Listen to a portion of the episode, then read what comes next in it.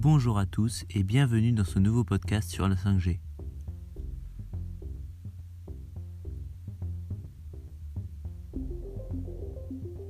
Aujourd'hui, nous allons expliquer ce qu'est la 5G et à quoi elle sert.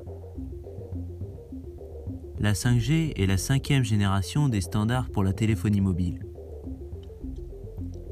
Elle succède à la quatrième génération appelée 4G et prolonge l'exploitation technologique. La technologie 5G donnera accès à des débits dépassant largement ceux de la 4G, avec des temps de latence très courts et une haute fiabilité tout en augmentant le nombre de connexions simultanées. Une fois déployée, elle doit permettre des débits de télécommunications mobiles de plusieurs gigabits de données par seconde, soit jusqu'à 1000 fois plus que les réseaux mobiles employés en 2010, et jusqu'à 100 fois plus rapide que la 4G initiale. La traduction automatique sera presque instantanée.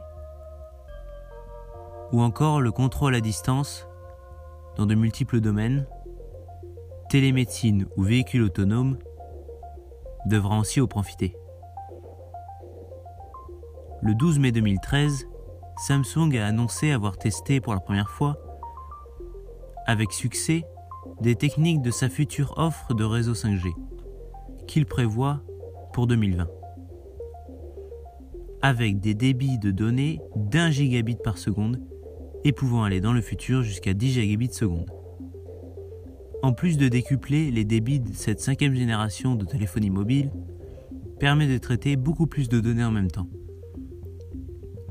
Cette performance permet donc d'absorber les connexions simultanées dans les zones très denses, comme lors d'événements particuliers, comme un rassemblement, un festival ou un événement sportif, match de foot ou Tour de France par exemple.